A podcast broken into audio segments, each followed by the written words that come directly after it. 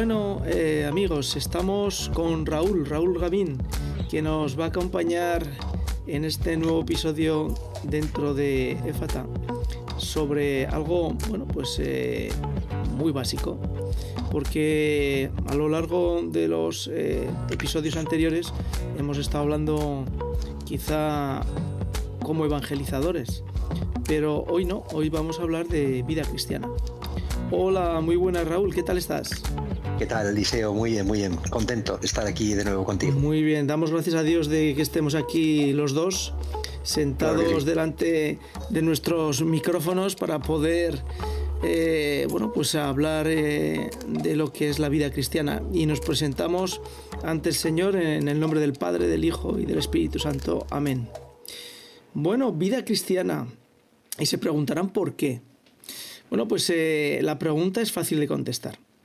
Hace muchos años, cuando la sociedad eh, tenía pues, eh, hábitos y costumbres y morales que estaban centradas dentro de la Iglesia católica y dentro del Evangelio, pues cualquier persona que estaba en la sociedad tenía que vivir una vida cristiana.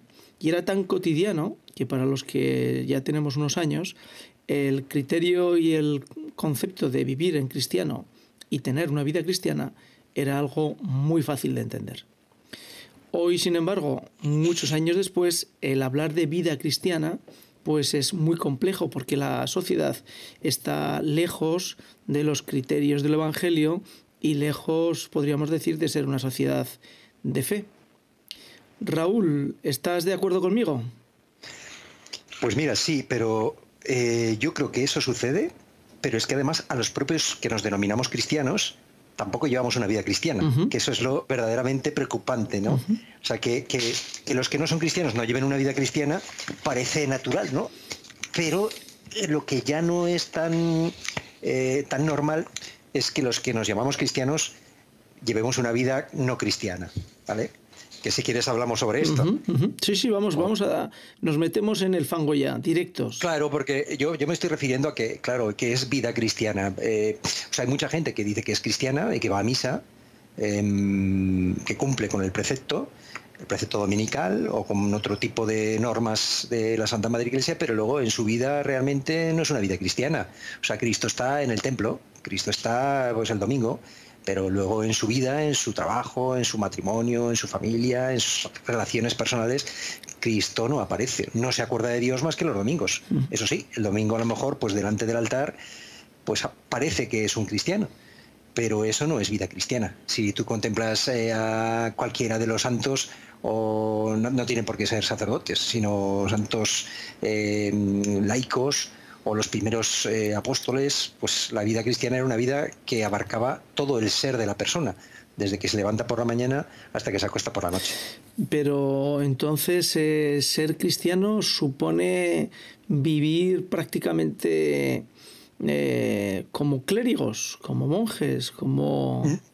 Mm, no, ser cristiano significa que Cristo vive en ti.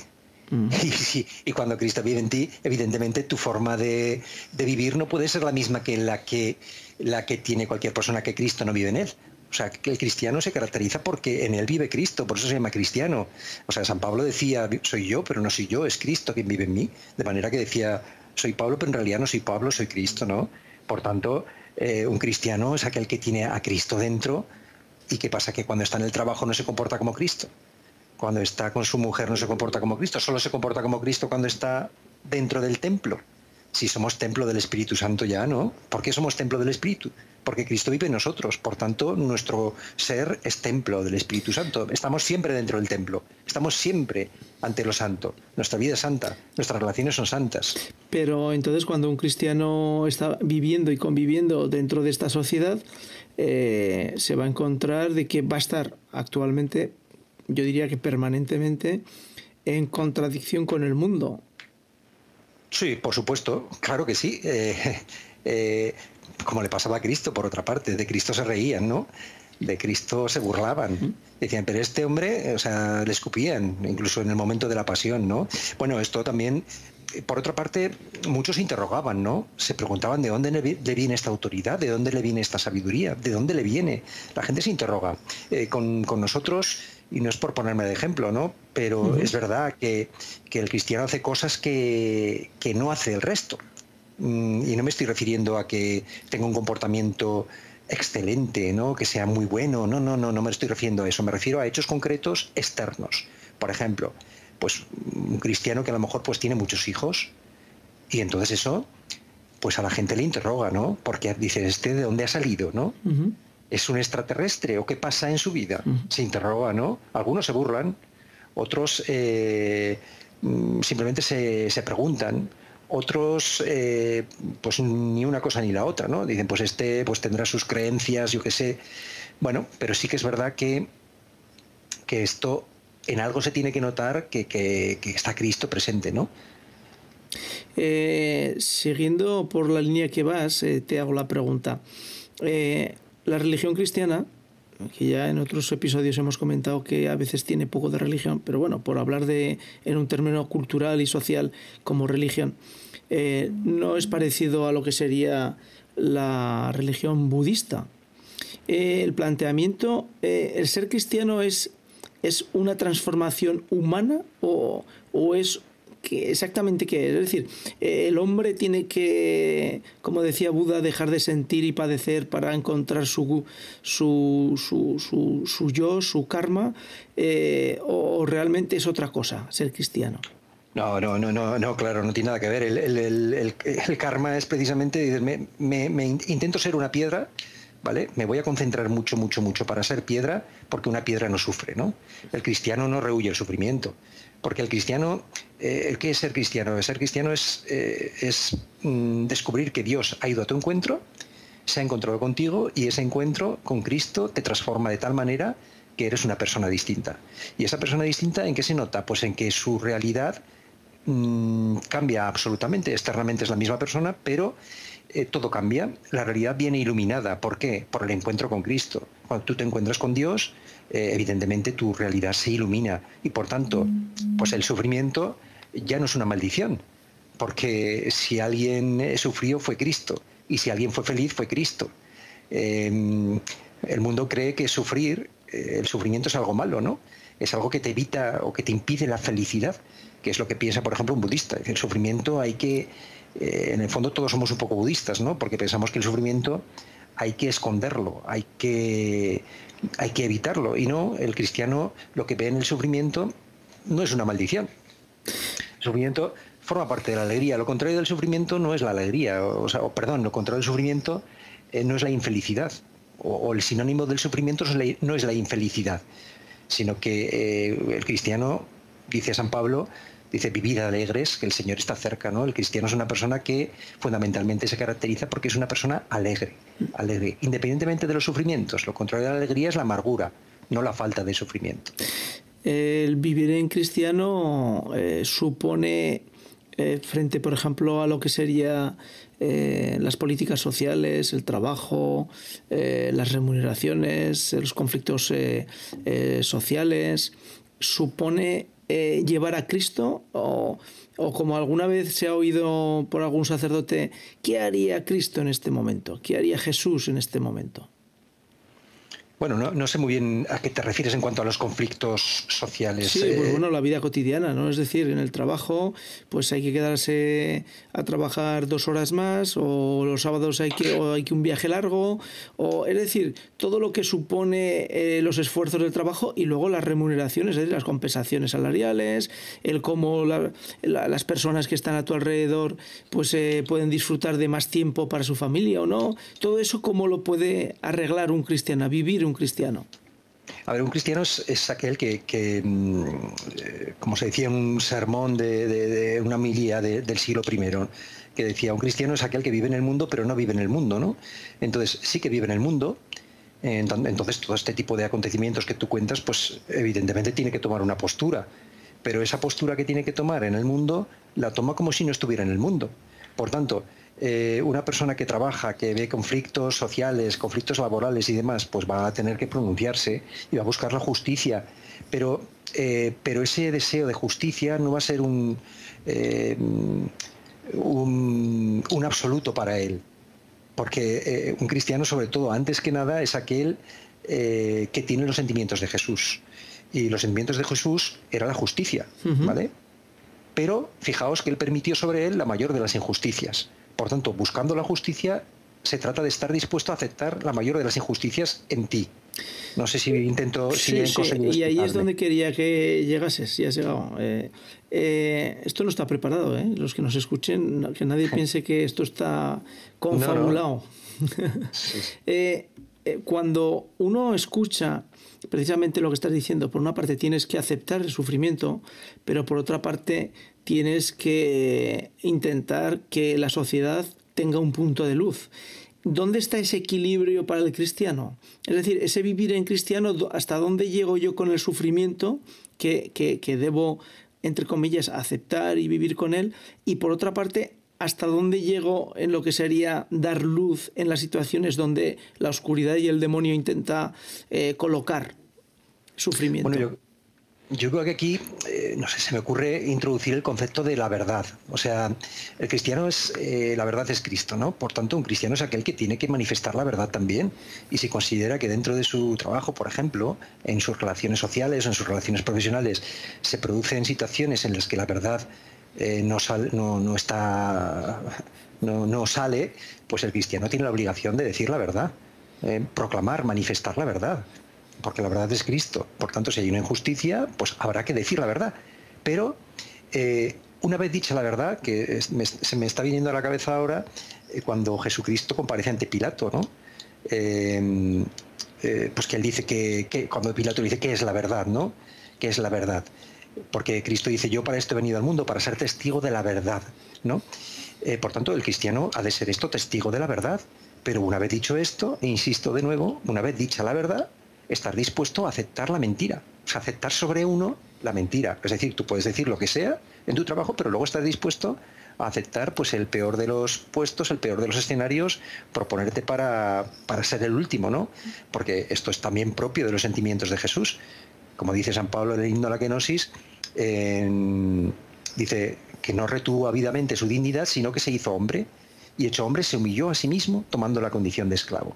En el fondo un cristiano es aquel que se hace esclavo del otro por amor.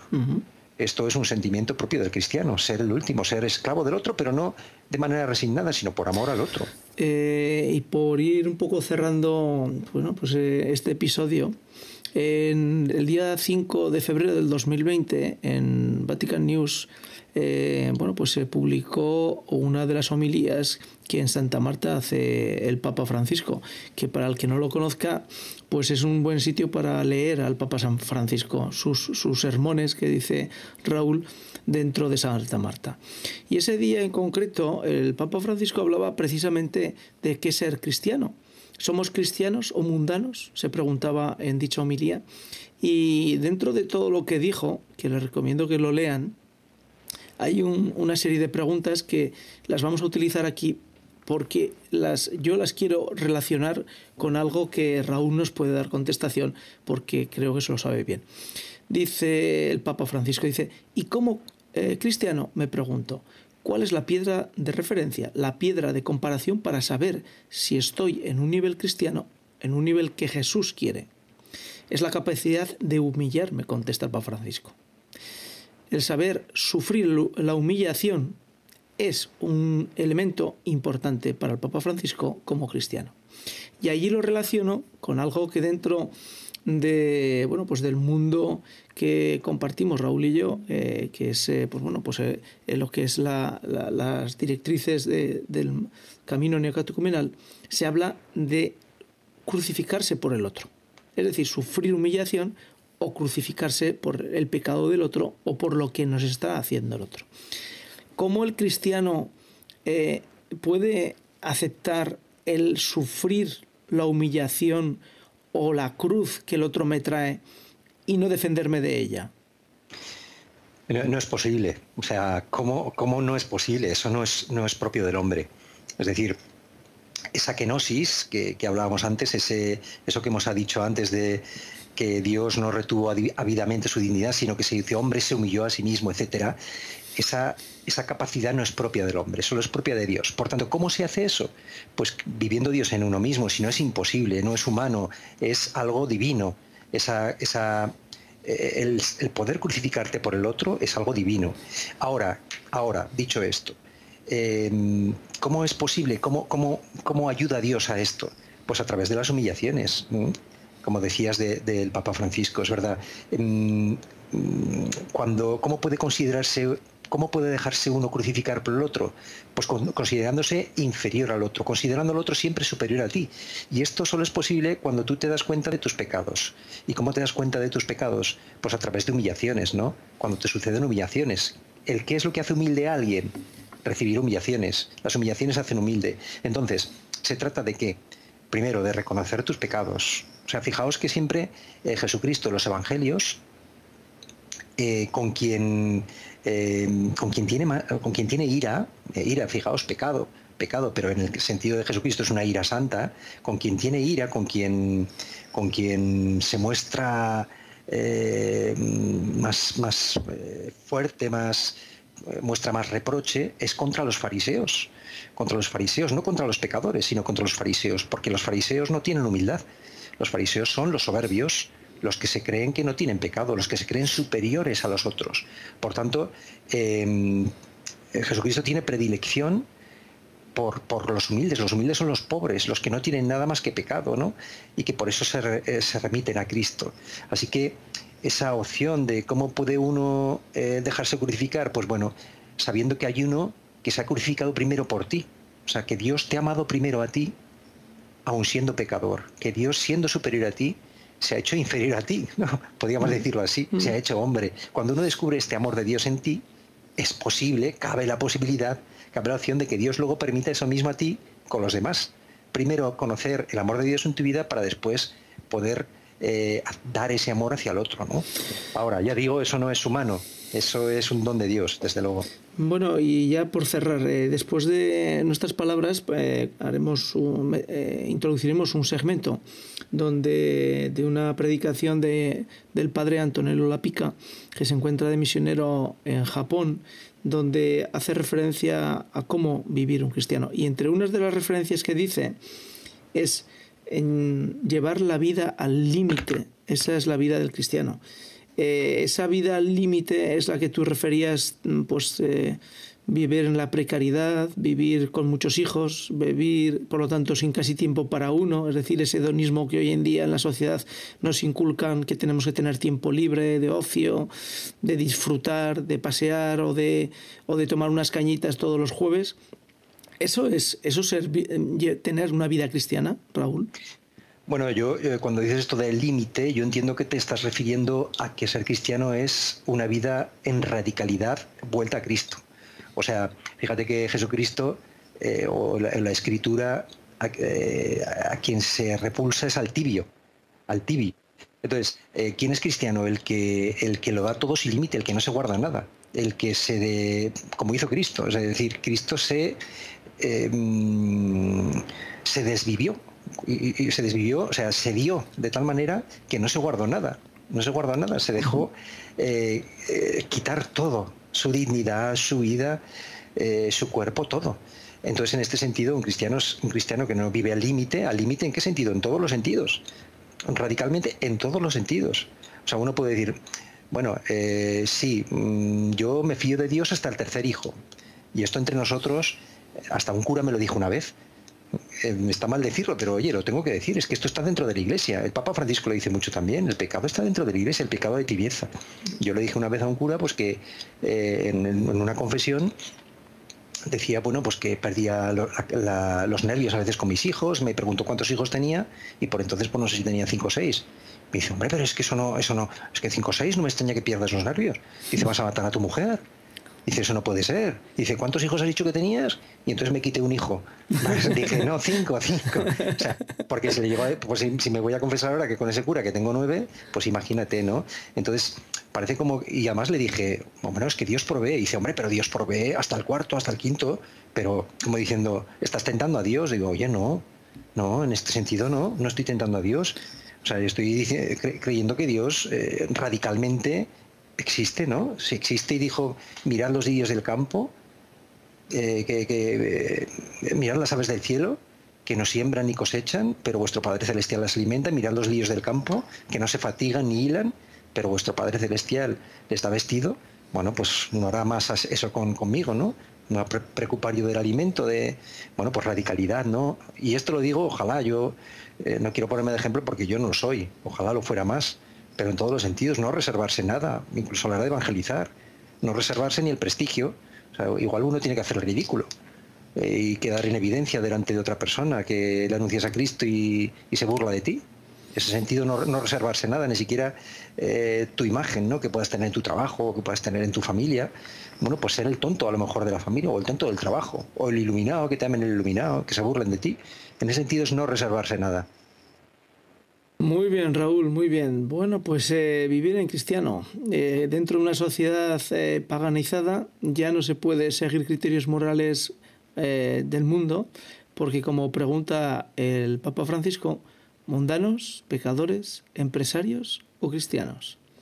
Pues los que nos están escuchando tendrán que optar si quieren seguir déjame decir una cosa déjame decir una cosa sí, sí que, que, lo que es que esto de vivir en cristiano es tan importante que lo que atrae a alguien a Cristo o sea, es ver a un cristiano o sea, lo que atrae a alguien a Cristo no son las palabras, no son que yo vaya y te diga, oye, conviértete. No, no, no, que, conviértete. Lo que atrae a, alguien a Cristo es ver a un cristiano. De hecho, era así. En los primeros tiempos, lo que hacía que alguien se acercara a la comunidad de los cristianos era ver cómo se comportaban los cristianos, cómo se relacionaban, cómo vivían, cómo afrontaban la muerte, cómo compartían sus bienes, cómo, en fin, todo esto era lo que llamaba la atención de tal manera que alguien decía, yo quiero ser como ese. Yo quiero que cuando venga el momento de mi muerte, pues oye, eh, pues, pues, pues esté tranquilo, esté en paz, yo quiero tener esos sentimientos.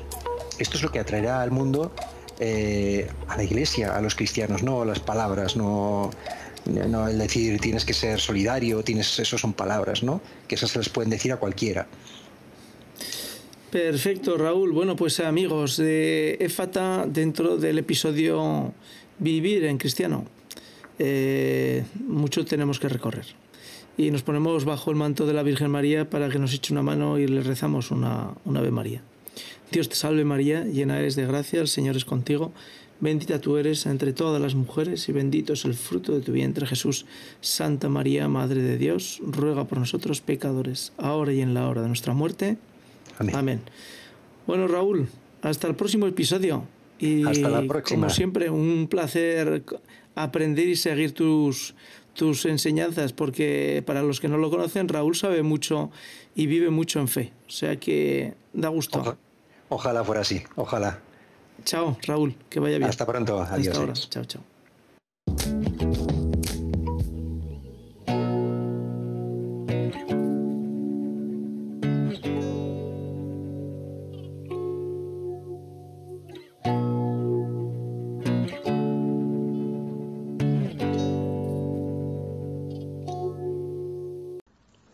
Se reían de él. Esto es un punto eh, muy fuerte, un punto muy importante. El mundo se ríe de Cristo. Hasta los religiosos se ríen de Cristo. Muchas veces. Como se ríen de ti, ¿verdad? Como se ríen de mí. De una vida tirada en la nada muchas veces, con tantos hijos, y quizás un enfermo, con problemas, siempre en la precariedad, siempre viviendo ¿no? al límite. es esto, hermano, la vida de un cristiano. Vivir al límite. Al límite. Como, como habían llegado esta niña y esta mujer. Imagen de nuestra, de nuestra alma. Imagen de la iglesia, esposa de Cristo siempre al límite, necesitando siempre que, que Él llegue, que Él nos una a Él, que Él nos crucifique con Él, que Él tenga poder en, nuestro, en nuestra impotencia, en nuestra incapacidad. Gastamos dinero, gastamos todo, es verdad, gastamos esfuerzos, gastamos bienes, gastamos bienes, eh, bienes, bienes eh, eh, terrenal, bienes terrenales, bienes de este mundo y también lo, que tenemos dentro, nuestras capacidades eh, intelectuales, nuestras, eh, nuestra sabiduría, nuestra, eh, todo lo que tenemos, nuestros recursos, y no logramos. No logramos perdonar. No logramos entregar, entregar nuestra vida. ¿Verdad? No, no podemos. Estoy con esto, este, esta película de Martín Scorsese, Silencio, ¿no? Silence, que en el fondo, en el fondo, es una gran risa en cara a Cristo. Al Cristo inútil, al Cristo que, que muere sin sentido, al Cristo que, como esta niña, que ha muerto, ha muerto. ¿Por qué todavía estás allí, el Señor? Mejor que hubiera venido antes. ¿Ma ahora? ¿Ahora de qué te sirve Cristo? si ha muerto? ¿De qué te sirve Cristo en esa situación que te se ha escapado de la mano? No, hermano. Es exactamente el punto donde, donde nace la fe, donde se experimenta la fe, recibida en el camino, recibida en una comunidad cristiana, en la iniciación cristiana. Nosotros pensamos que la fe sea otra cosa. La fe es, dice la carta a los hebreos, esperanza de cosas que no se ven, de cosas invisibles, experimentando de ella la, la prenda aquí, ¿dónde? En la muerte. La muerte todos los días, en este límite que todos los días eh, vivimos, el límite de la relación con tu marido, con tu mujer, con tus hijos, contigo mismo, tus límites, ¿verdad? Y esta sangre, esta vida que constantemente eh, fluye, eh, y tú la la estás gastando, la estás perdiendo y, no logras nada, no logras curarte, sino que cada vez peor, cada vez más débil, cada vez más incapaz de, de arreglar las situaciones, de ayudar a tu hijo, de ayudar a tu mujer, a tu marido, de ayudar a este hermano, como en la película, ¿no? de ayudar a estos hermanos que están eh, muriendo. Y esta voz terrible, ¿no? Que es tu culpa. No, es culpa del demonio. No es culpa del misionero cogido con, los cristianos. No es culpa de Cristo. Es culpa del demonio. Es culpa del demonio a que nosotros y el mundo ha dado razón, ha creído. Ese es el drama de todos nosotros. Eso es el, el, combate más fuerte que está allí a un nivel muy profundo de la fe. Por eso allí se da la fe porque es un nivel profundísimo, íntimo, donde podemos jugarnos todo. Para defender la vida, la vamos a perder. Y si perdemos la vida, si perderemos la vida, la ganaremos. La ganaremos. ¿Qué quiere decir? Eso. Si estás perdiendo tu vida en algo que parece inútil, si esta mujer no hubiera perdido la vida, no hubiera perdido la sangre, no se, hubiera acercado con fe a Cristo. Si esta niña no hubiera, no se hubiera enfermado, no se hubiera puesto enferma, y no hubiera muerto, no hubiera hecho la, no, hubiera hecho la, experiencia, no, había, no hubiera hecho la experiencia de la resurrección, hermanos queridos. Por eso viene la iglesia con sus íntimos y entra en nuestra vida, en nuestra habitación, ahí donde, donde estamos ya sin, sin capacidades. Aquí hay dos, formas eh, en las que todos nosotros podemos ser curados, donde podemos experimentar el Señor. Una es tocar su manto, sin ninguna otra posibilidad. Cuando todas las otras posibilidades ya se han desaparecido, se hayan desaparecido, cuando ya tú no tienes ninguna posibilidad, no tienes dinero, no tienes fuerza, no tienes amigos, no tienes nadie, cuando ya reconoces que peor de esto no hay nada porque ya estás sin esperanza humana, entonces te acercas humilde a Cristo y tocas su manto, que es la palabra de Dios, el talid, eh, este manto que tenían todos los rabinos. Es, importantísimo, porque es tocar a Cristo a través eh, de su palabra que recibimos en el camino. Cuando llega el querigma, cuando llega la buena noticia, que te encuentra allí medio muerto o muerto, allí se da la fe. Porque la fe viene por la predicación cuando estás muerto. ¿Por qué?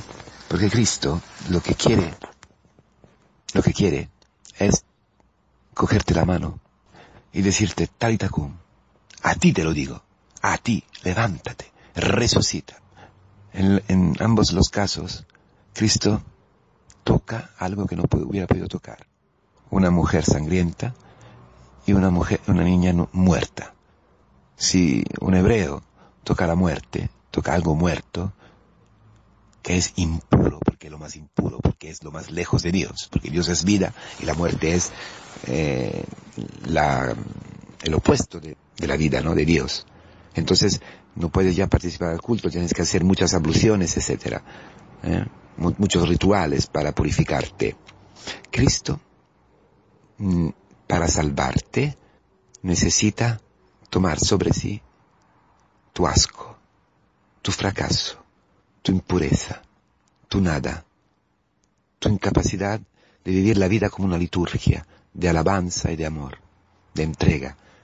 Tú, tú, tú de hoy, lo que tú eres hoy, que ves allí el altar de la cruz y escapas. No te puedes allí sacrificar.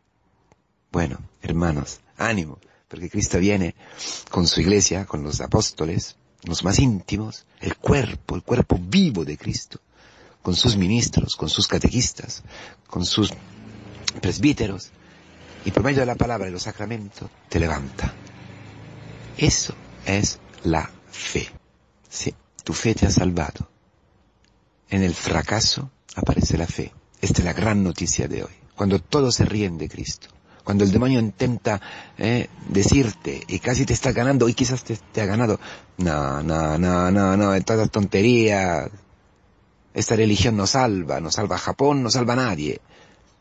Allí aparece la fe. La fe de uno que sabe que está muerto, que ni escucha las risas, porque solo está con su muerte. Y solo sabe que puede salvarlo algo, puede salvarle algo más grande que él uno que ya, ya ha hecho un camino de conversión serio, de humillación, donde he descubierto que, que todas las risas del demonio no, no, no han logrado nada.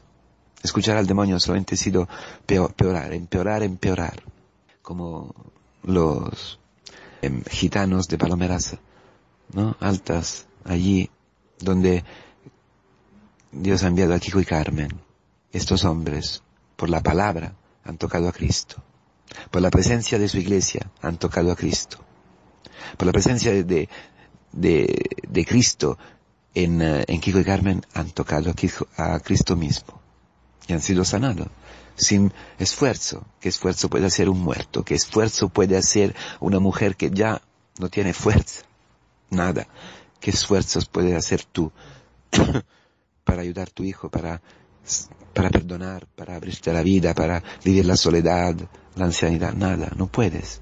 Si fuera así, alégrate, porque Cristo viene a tomar tu, tu debilidad impura, tu frustración, y convierte tu vida en una liturgia.